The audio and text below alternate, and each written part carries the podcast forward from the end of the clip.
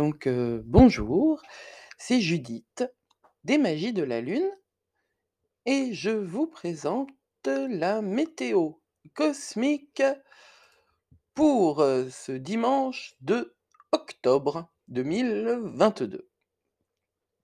Alors c'est une journée qui va être un petit peu paradoxale, heu, parce que Mercure quitte la rétrogradation et donc est direct aujourd'hui à 11:07 précisément en Vierge. Quand la rétrogradation de Mercure s'interrompt, qu'il stationne direct, on commence à avoir ce sentiment, peut-être, de sortir des limbes, de sortir d'une espèce de brume, d'être dans une communication facilitée parce que justement, on sort de cet état un peu particulier, un propre à Mercure rétrograde, qui nous pousse à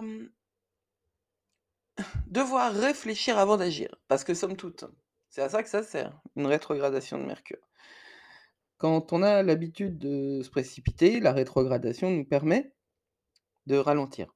Et quand on est né avec Mercure rétrograde, dans son thème de naissance et qu'on a donc tendance à se précipiter tout le temps, l la les leçons sont encore plus, heu, marquées.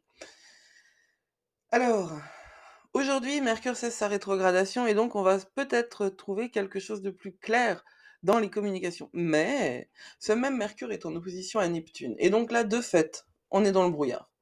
Neptune a tendance à mettre du brouillard un peu partout. Neptune, c'est la planète des rêves, c'est la planète qui est à l'inverse de l'individuation, à l'inverse de Mars, par exemple, qui est une planète d'action pure. Neptune, est une plan une planète dont nous avons besoin évidemment, elle aussi, nous avons besoin de toutes ses couleurs, de toutes ses épices pour avoir une personnalité complète. Neptune, c'est celle qui dirige les rêves, les émotions, l'eau en général, n'est-ce pas? Donc on a d'un côté Mercure en Vierge et vous trouverez, une chronique cosmique exactement sur ce sujet-là, hein, la fin de la rétrogradation de Mercure et Mercure en Vierge.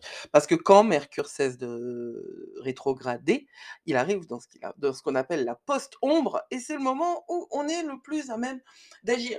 Parce que c'est un moment critique et les moments critiques, heu, sont pas des moments où, hem on ils sont pas toujours des moments où on n'est pas censé agir, au contraire. C'est au contraire, hein, c'est comme, si vous avez jamais joué aux jeux de rôle, un jet critique, c'est, avec des dés, c'est un jet qui est justement hors, des statistiques communes, hors de la moyenne et c'est pas obligatoirement en négatif. Voilà.